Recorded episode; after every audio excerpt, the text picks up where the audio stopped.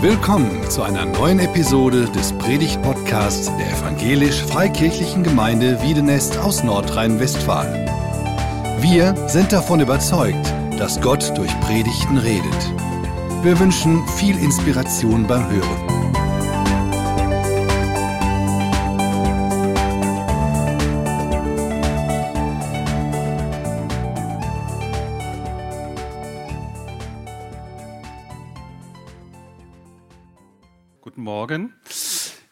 Ja, nehmt einander an. Welch ein herausforderndes Thema. Wir sind so unterschiedlich. Menschen sind so unterschiedlich generell. Das merken wir in unserer Arbeit, das merken wir in unseren Familien. Menschen in der weltweiten Gemeinde, in der weltweiten Kirche sind unterschiedlich. Und auch in unserer Gemeinde habe ich in den letzten 15 Jahren die Erfahrung gemacht, dass wir sehr, sehr unterschiedliche Menschen sind. Da gibt es die Bewahrer, da gibt es die Beweger, da gibt es die Vorlauten, die Zurückhaltenden, da gibt es die Konservativen, die Progressiven, da gibt es die Risikofreudigen, die Vorsichtigen, da gibt es die Ernsthaften und die Fröhlichen, da gibt es die Beziehungsorientierten und die Sachorientierten, da gibt es die Strengeren und die Freieren und wir könnten wahrscheinlich bis nächsten Sonntag diese Liste in einem durchsetzen, weiter fortführen.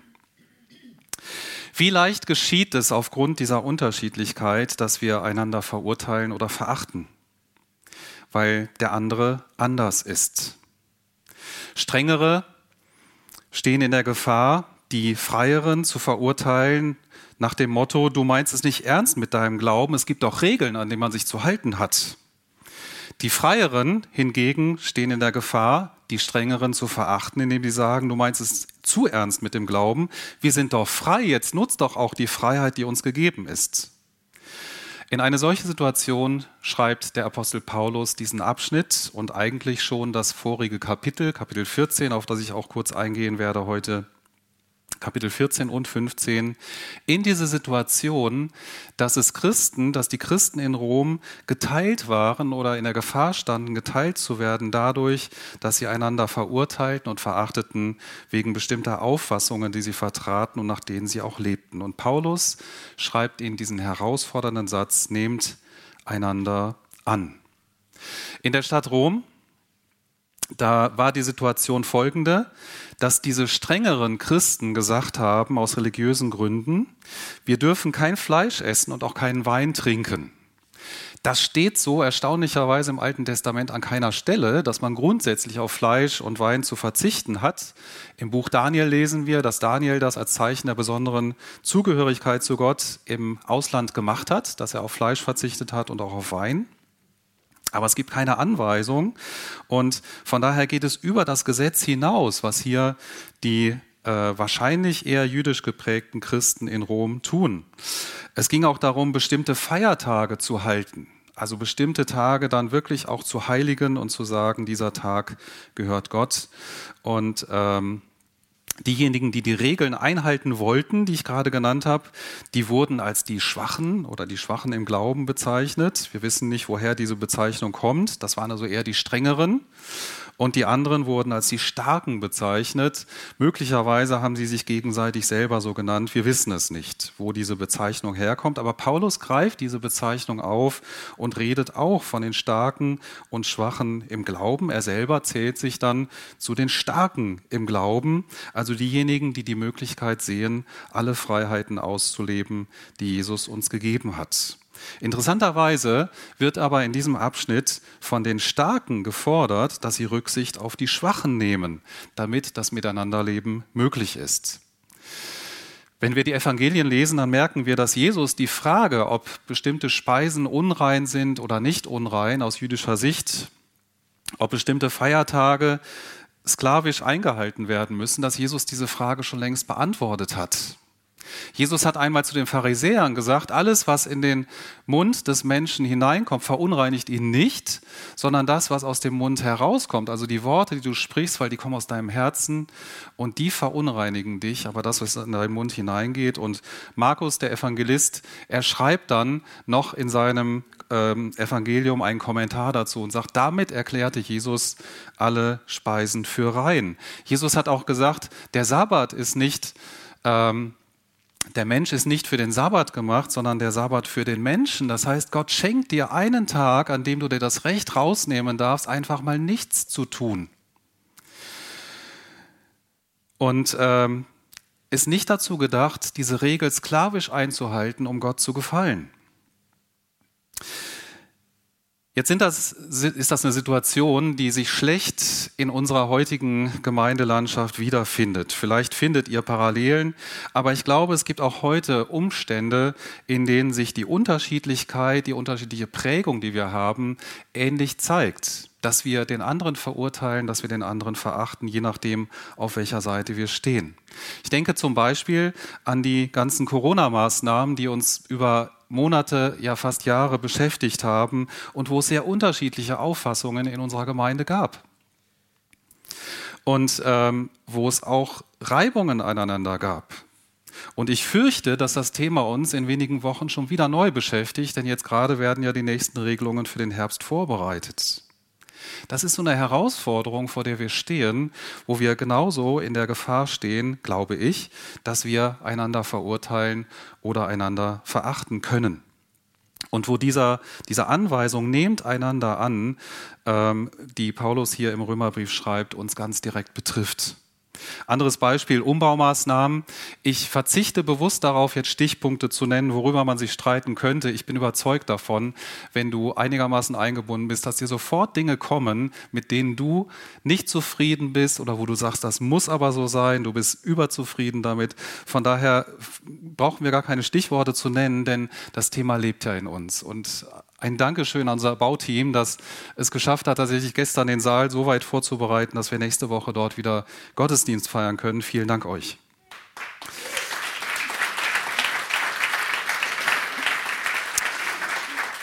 Es gibt immer wieder Themen, selbst wenn Corona einst überwunden sein wird und dieser Bau äh, möglicherweise wieder renoviert werden sollte, ähm, in vielen Jahren es wird immer wieder Themen geben, über die wir uns streiten können. Der Musikstil, der Gottesdienststil, viele andere Dinge, die Sitzordnung.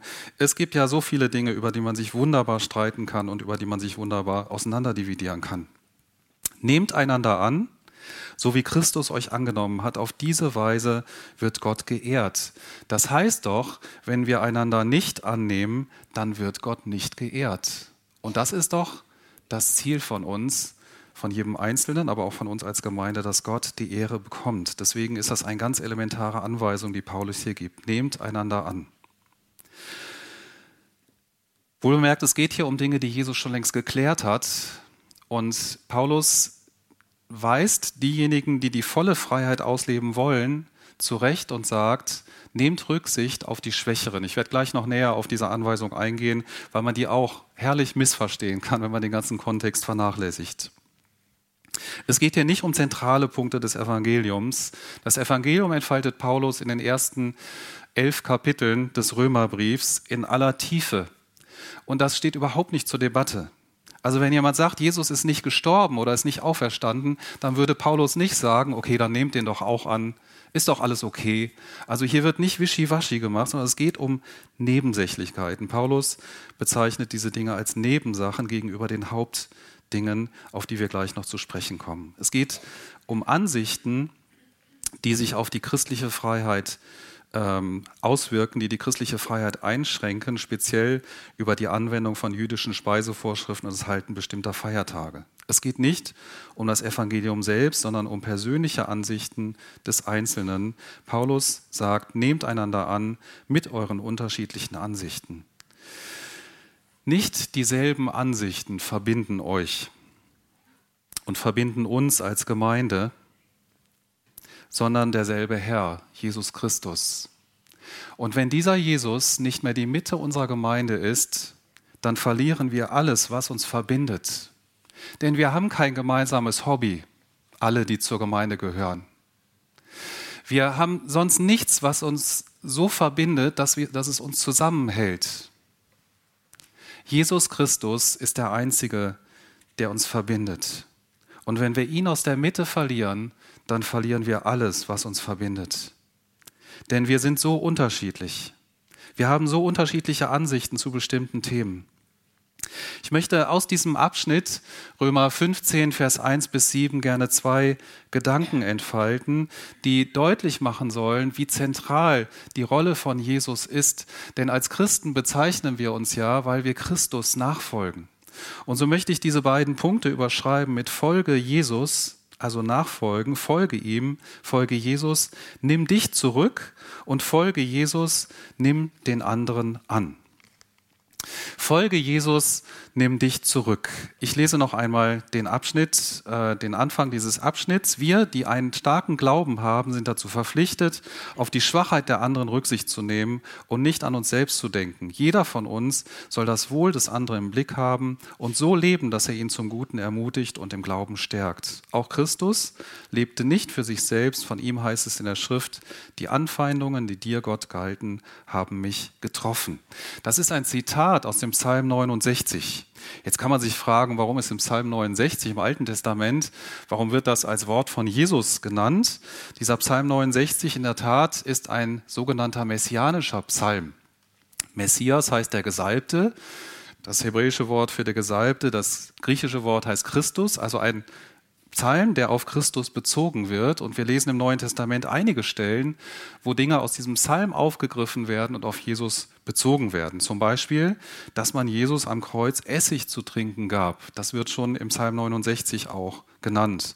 Dass die eigenen Familienangehörigen ihn für verrückt erklären, wie es geschehen ist bei Jesus, auch das wird in Psalm 69 vorausgesagt. Der erste Teil von diesem Vers, der hier zitiert wird, heißt, der Eifer um dein Haus verzehrt mich. Das wird zitiert im Zusammenhang mit ähm, der Begebenheit, wo Jesus im Tempel mit den Hemdlern schimpft und sie rauswirft aus dem Tempel, die sogenannte Tempelreinigung. Also mehrere Dinge, die im Leben Jesu Wahrheit werden, werden hier schon im Psalm 69 genannt. Und so auch die Anfeindungen, die dir Gott galten, haben mich getroffen. Ein Psalm oder ein Wort, das hier auf Jesus äh, bezogen wird. Ich habe es gerade schon erklärt, die Starken im Glauben, das sind die, die mehr Freiheiten sehen, die die Freiheiten, die Jesus uns gegeben hat, voll auskosten wollen. Und die Schwachen im Glauben oder die Schwachheit ähm, wird darin gesehen, bei den Leuten, die sich an diese Regeln halten wollen, über das alttestamentliche Gesetz hinaus sogar äh, auf Fleisch und Wein zu verzichten und auch bestimmte Feiertage besonders zu halten. Jetzt ist die Frage, spricht Paulus hier der Herrschaft der Schwachen das Wort? Nein, sondern es geht hier darum, und das lesen wir dann im Römer 14, im Kapitel davor, direkt in diesem Abschnitt, es geht darum, dass wir auf unsere Freiheiten verzichten sollen, wenn der Glaube eines Menschen dadurch gefährdet wird. Das heißt, bei Judenchristen und Heidenchristen war die Situation so, wenn die Heidenchristen alles Mögliche gegessen hätten, dann hätte ein Judenchrist möglicherweise so ein schlechtes Gewissen bekommen, weil er sich durch den Gruppenzwang gezwungen gefühlt hätte, mitzuessen. Und durch das, was die Starken sagten, Mensch, jetzt nutzt doch mal die Freiheit aus, dass er mit einem schlechten Gewissen gegessen hätte, gegen sein Gewissen. Und Paulus macht deutlich, keiner soll gezwungen werden, gegen sein Gewissen zu handeln sondern jeder soll die Freiheit haben, sich so zu entscheiden, wie er es gerne möchte und wie es seinem Gewissen vor allem und seiner eigenen Überzeugung entspricht. Zu den Starken im Glauben sagt Paulus hier, zu denen er sich auch selbst zählt, verzichte auf deine Freiheit, auf dein Vorrecht, nimm Rücksicht. Und die Begründung, orientiere dich dabei an Jesus. Auch Christus lebte nicht für sich selbst. Jeder von uns soll das Wohl des anderen im Blick haben und so leben, dass er ihn zum Guten ermutigt und im Glauben stärkt. Das ist eine ganz schön steile Haltung, finde ich. Ich merke bei mir oft, dass ich viele Erwartungen an die anderen habe. Dass ich Erwartungen an die Gemeinde habe, dass ich Erwartungen an den Gottesdienst habe. Wenn ich gerade nicht hier vorne stehe, dann denke ich auch, Mensch, was kommt denn heute wieder? Was kann ich denn heute mal mitnehmen? Die Haltung, die Paulus hier nennt, ist eine ganz andere. Nämlich, was kann ich heute anderen Gutes tun? Und wie kann ich heute anderen Gutes tun und sie im Glauben stärken? Die Haltung, die ich gerade genannt habe, die ich oft habe, die ist ganz schön egoistisch. Ich möchte nehmen, ich möchte empfangen und ich erwarte, dass andere meine Bedürfnisse stillen. Die Jesusgemäße Haltung, Haltung ist, wie kann ich heute, wem kann ich heute dienen und wie? Vielleicht einfach durch eine freundliche Begrüßung, durch aufrichtiges Interesse, eine ernst gemeinte Frage, wie geht es dir, bei der ich dann auch die Zeit mitbringe, mir anzuhören, wie es dem anderen geht und ich direkt schon beim nächsten bin und den auch frage, wie geht's dir? Ein Zuspruch, ein Gebet, eine Ermutigung, all das sind Möglichkeiten, den anderen zu ermutigen und ihm Gutes zu tun. Und nebenbei bemerkt, wenn das jeder aus dieser Gemeinde so macht, dann werden ja auch meine Bedürfnisse gestillt, weil irgendjemand auf mich zukommt und mir Gutes tut und meinen Glauben stärken möchte. Aber darum geht es letztlich hier nicht. Es geht um einen selbstlosen Dienst, so wie Jesus selbst selbstlos gedient hat. In Philippa 2 lesen wir, dass er sich selbst zu nichts machte und dass er zu einem Diener wurde für uns, für dich und für mich. Das ist das Vorbild, das wir haben. Aber Jesus ist hier nicht nur unser Vorbild. Es geht nicht darum, dass wir uns bei Jesus abgucken, wie wir uns verhalten sollen, sondern er gab sich für dich und für mich hin, um deine und meine Bedürfnisse zu stillen. Er gibt uns die Kraft, so zu handeln, wie er es erwartet. Er kam, um deine Schwachheiten und meine Schwachheiten auf sich zu nehmen und dir und mir Kraft zu geben. Jesus gab alles auf für dich und für mich. Wir feiern das nachher im Abendmahl. Erfüllt von diesem Jesus sollen wir anderen dienen, nicht aus uns selbst heraus. Jesus ist unser Vorbild für selbstlosen Dienst, aber Jesus hat dir und mir selbstlos gedient, indem er sein Leben gegeben hat und aus dieser Kraft heraus dürfen wir anderen dienen. Reifere Christen sollen in diesem Zusammenhang auf unreifere Rücksicht nehmen, sich zurücknehmen. Und ich merke, wie sich in mir in manchen Situationen in der Vergangenheit vieles dagegen gesträubt hat. Meine natürliche Reaktion, wenn es darum geht, auf irgendwelche Dinge zu verzichten, auf die Jesus nicht verlangt, dass wir verzichten, ist doch zu sagen, Mensch, jetzt erst recht. Und Paulus schreibt zum Beispiel im Galaterbrief ja auch ganz anders und sagt, Mensch, hier steht wirklich das Evangelium auf dem Spiel. Jetzt, ähm, jetzt erst recht, verkündet kein anderes Evangelium und macht euch frei von der Gesetzlichkeit. Hier im Römerbrief sieht er, dass der Glauben der Starken stark genug ist. Und es geht hier offensichtlich um eine Minderheit, die unterdrückt wird und ähm, wo es anders ist. Ich möchte ein Beispiel nennen. Vor vielen Jahren kam ein älterer Bruder auf mich zu und hat gesagt, dass wir ein bestimmtes Anbetungslied nicht mehr singen dürfen, weil das gotteslästerlich ist. Ich habe gesagt, wieso ist das gotteslästerlich? Und dann hat er mir die Formulierung gezeigt und ich habe gemerkt, er hat, er hat, diesen Text völlig missverstanden. Ich habe gesagt, es ist doch nicht gotteslästerlich. Und in mir hat es gebrodelt. Ich habe gesagt, jetzt singen wir es erst recht. Wir sind doch frei. Ich glaube, nachdem ich diesen Text jetzt intensiver gelesen habe, würde ich mir das nochmal gut überlegen. Denn mein Heil hängt doch nicht davon ab, ob wir dieses bestimmte Lied singen oder nicht. Und das Heil dieser Gemeinde auch nicht. Es wäre doch ein leichtes, auf diese Dinge zu verzichten, auf einzelne Dinge zu verzichten, die anderen ähm, Mühe machen. Jetzt weiß ich, dass dieser Bruder nicht in seinem Glauben gefährdet war, von daher müsste man das nochmal etwas anders bewerten. Aber ich wollte euch deutlich machen, das ist die natürliche Reaktion, die sich in mir regt. Sich zurücknehmen erfordert Mut und Trost. Folge Jesus, nimm dich zurück, so heißt ja die Überschrift. Und im zweiten Teil von diesem ersten Absatz geht es dann darum, was in der Heiligen Schrift vor langer Zeit aufgeschrieben wurde, gilt uns. Wir sollen daraus lernen. Es ermutigt und tröstet uns, damit wir unsere Hoffnung auf Gottes Zusagen setzen und daran festhalten. Gott aber ist es, der uns immer wieder neuen Mut und Trost schenkt, um standhaft zu bleiben. Er helfe euch einmütig zu sein, so wie es euch Jesus Christus gezeigt hat. Dann könnt ihr alle wie aus einem Mund den Vater unseres Herrn Jesus Christus loben und preisen. Sich zurücknehmen erfordert Mut und Trost.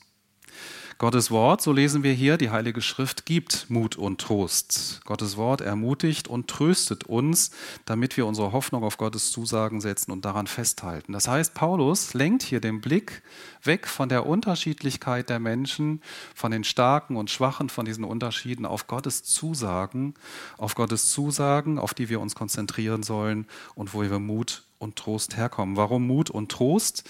Weil es mutig ist, meinen eigenen Standpunkt zu hinterfragen weil es mutig ist, auf Dinge, wo ich von überzeugt bin, die stehen mir eigentlich zu, zu verzichten um eines anderes willen. Und weil ich Trost brauche in der Trauer um das Loslassen, wenn ich Dinge losgelassen habe. Ich nenne mal so eine Zusage Gottes, Zusage Jesu aus Matthäus 6, Vers 33, da heißt es doch, trachtet zuerst nach Gottes Reich und seiner äh, Gerechtigkeit, dann wird euch alles andere gegeben werden. Was ist das für ein Trost? Wenn ich um eines anderen willen auf etwas verzichte, damit Gottes Reich vorankommt und nicht mein eigenes Ego, in dem Wissen, Gott wird das ersetzen. Er wird meinen Mangel stillen, er wird mir meine Bedürfnisse erfüllen. Später oder jetzt ähm, Jesus sagt ja auch schon in dieser Welt, aber auch in der zukünftigen, also da wird nochmal eine weitere Perspektive aufgemacht. Das ist ein Trost, den wir nehmen dürfen, den wir für uns persönlich in Anspruch nehmen dürfen. Aber nicht nur Gottes Wort gibt uns Trost durch die Zusagen, sondern Gott selbst gibt uns Mut und Trost. Gott aber ist es, der uns immer wieder neuen Mut und Trost schenkt, um standhaft zu bleiben. Er helfe euch einmütig zu sein, so wie es euch Jesus Christus gezeigt hat. Das heißt, von ihm kommt die Kraft und die Fähigkeit, Einheit zu leben, einmütig zu sein, den anderen anzunehmen. Das Ziel ist, Gott wie aus einem Mund zu loben und zu preisen. Und ich glaube, hier wird etwas von der Ewigkeit vorweggenommen, wo die weltweite Gemeinde zusammensteht, alle Völker, aus allen Völkern Menschen zusammenstehen und Gott loben. Es geht nicht um den gemeinsamen Musikstil, der uns allen so gefällt, weswegen wir alle vollmundig mitsingen, sondern es geht um die gemeinsame Ausrichtung auf Gott, den Vater unseres Herrn Jesus Christus. Folge Jesus, nimm dich zurück. Der zweite Punkt, folge Jesus, nimm den anderen an. Vers 7 heißt es, und das habe ich ja schon öfters zitiert, jetzt nehmt einander an, so wie Christus euch angenommen hat, auf diese Weise wird Gott geehrt. Und dieser Vers fasst eigentlich alles zusammen, was ab Römer 14, Vers 1 bis Römer 15, Vers 6 gesagt wurde. Wieder lenkt Paulus den Blick auf Jesus. So wie Christus euch angenommen hat. Also wieder geht es darum, dass was Jesus getan hat in unserem Leben, umzusetzen anderen gegenüber. Jesus als Vorbild. Jesus hat uns Menschen angenommen, deshalb sollen auch wir einander annehmen. Jesus hat dich angenommen. Ich weiß nicht, ob du dich immer so annehmen kannst. Ich kann das nicht immer. Also mancher Morgen, wenn ich so in den Spiegel gucke, dann kann ich mich nicht so annehmen, weil ich genau meine Schwachheiten und meine äh, Macken kenne. Ähm, mir fällt es auch manchmal schwer, andere anzunehmen, die so anders sind als ich. Aber hier wird der Blick darauf gerichtet, dass Jesus selber mich angenommen hat, andere angenommen hat und dass er uns darin ein Vorbild geworden ist, andere anzunehmen. Es ist noch mehr als ein Vorbild. Denn wen Jesus angenommen hat, den dürfen wir nicht abweisen. Wir sind gefordert, denjenigen, den Jesus angenommen hat, auch anzunehmen. Nehmt einander an, so wie Christus euch angenommen hat. Auf diese Weise wird Gott geehrt. Selbst wenn es unterschiedliche Ansichten gibt, und die wird es immer geben, ist die Frage, wird dadurch alles egal, alles gleich? Nein, aber Paulus unterscheidet zwischen dem, worauf es ankommt, und dem, was nebensächlich ist. Essen und Feiertage, so wird in Römer 14 deutlich, sind nicht das Evangelium, sondern sind eine Nebensache, wo man auf die Freiheiten, die wir in Jesus hätten, auch gut verzichten kann, ohne dass unser Glaube, der Glaube der Starken, darin gefährdet wäre. Aber wir bewahren die Schwachen im Glauben davor, dass ihr Glaube über Bord geht und sie gegen ihr Gewissen handeln. Jetzt stellt sich die Frage, wie kann das denn konkret gehen? Und ich möchte gerne aus dem vorangehenden Kapitel Römer 14 sieben Prinzipien nennen, kurz so thesenartig nennen. Ihr könnt, wenn ihr möchtet, nachher am Ausgang ein Blatt mitnehmen, wo das nochmal mit Bibeltext auch niedergeschrieben ist, sodass man es nochmal nachlesen kann oder auf mich zukommen. Ich schicke es euch auch gerne zu sieben Prinzipien, ähm, die Paulus in Römer 14 entfaltet, wie das geht. Nehmt einander an, so wie Christus euch angenommen hat. Auf diese Weise wird Gott geehrt. Und mir ist aufgefallen, dass Paulus immer wieder den Blick auf Gott, auf Jesus richtet, um diese Prinzipien deutlich zu machen. Das erste Prinzip, verachte nicht, wen Gott annimmt, verurteile nicht, wen Gott rechtfertigt. Wenn wir uns rausnehmen, andere zu verachten, die anders denken als wir. Christen, die anders denken als wir. Wenn wir uns rausnehmen, andere zu verurteilen, dann macht Paulus uns deutlich, hey, du verachtest denjenigen, den Gtt in seine Gemeinschaft aufgenommen hat. Gott hat ihn aufgenommen und du willst ihn abweisen. Wie passt das zusammen? Und Gott ist derjenige, der den anderen schon längst gerechtfertigt hat. Wie kannst du ihn dann jetzt verurteilen? Verachte nicht, wen Gott annimmt, verurteile nicht, wen Gott rechtfertigt. Das sind die Verse 3 bis 4. Das zweite Prinzip, nicht die äußere Handlung, sondern die innere Haltung zählt. Also das ist das, worauf es ankommt.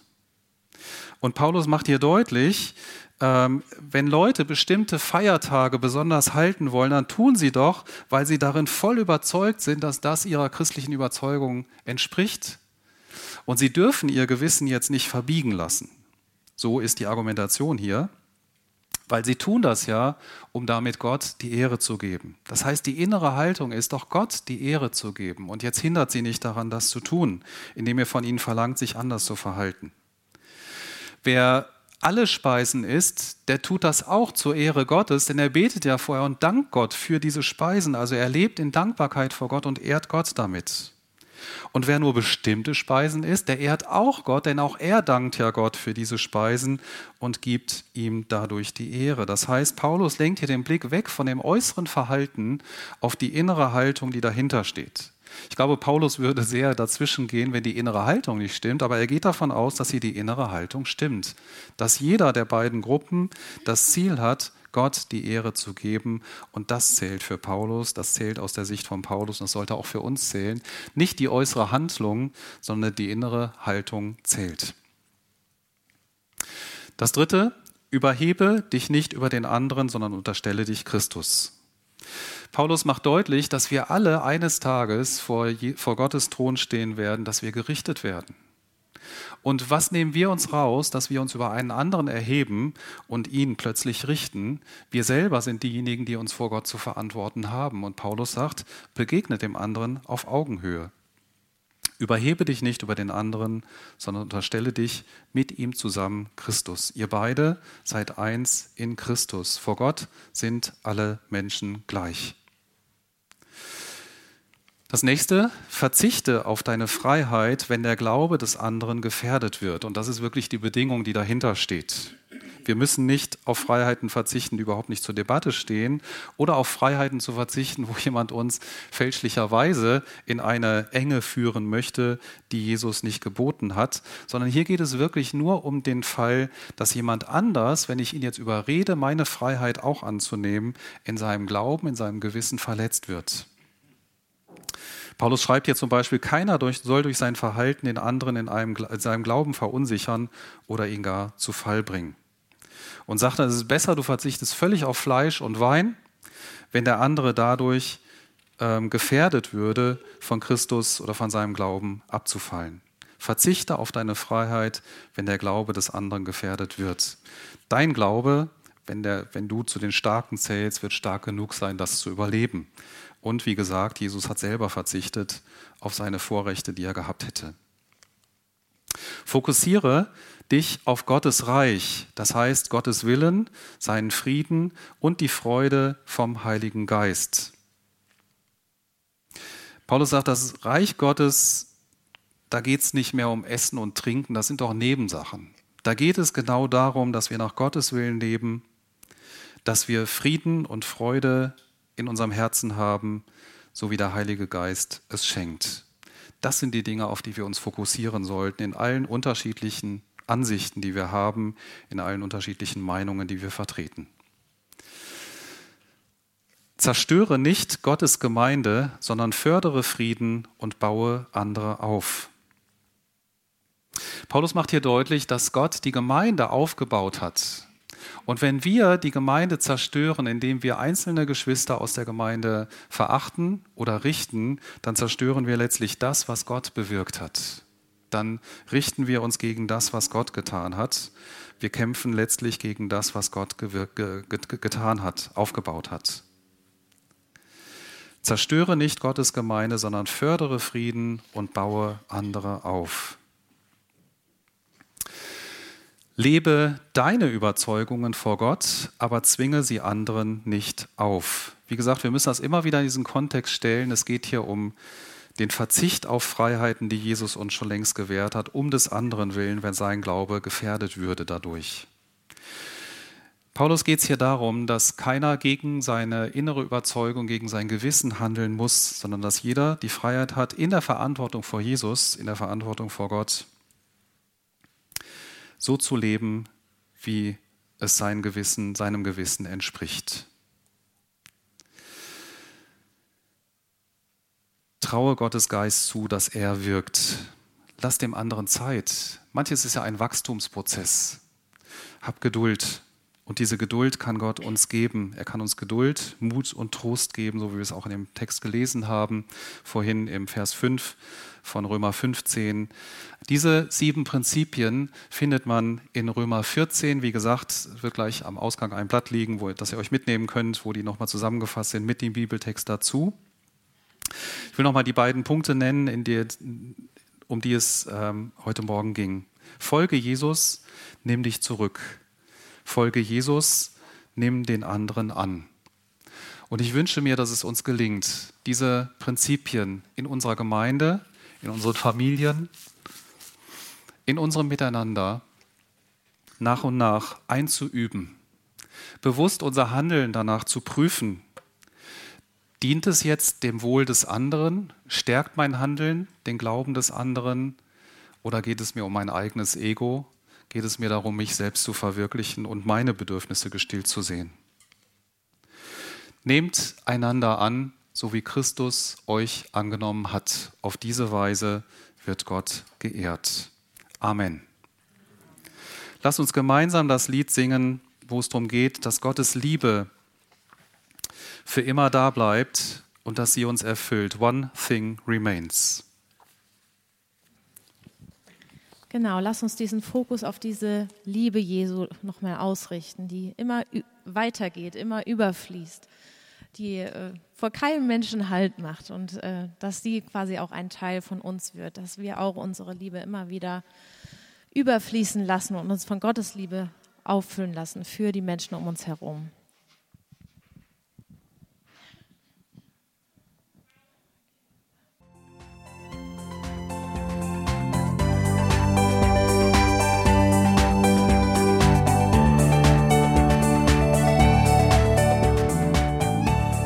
Hörten einen Predigt-Podcast der EFG Wiedenest. Weitere Predigten, Informationen zu Jesus Christus und zu unserer Gemeinde gibt es unter www.efg-wiedenest.de.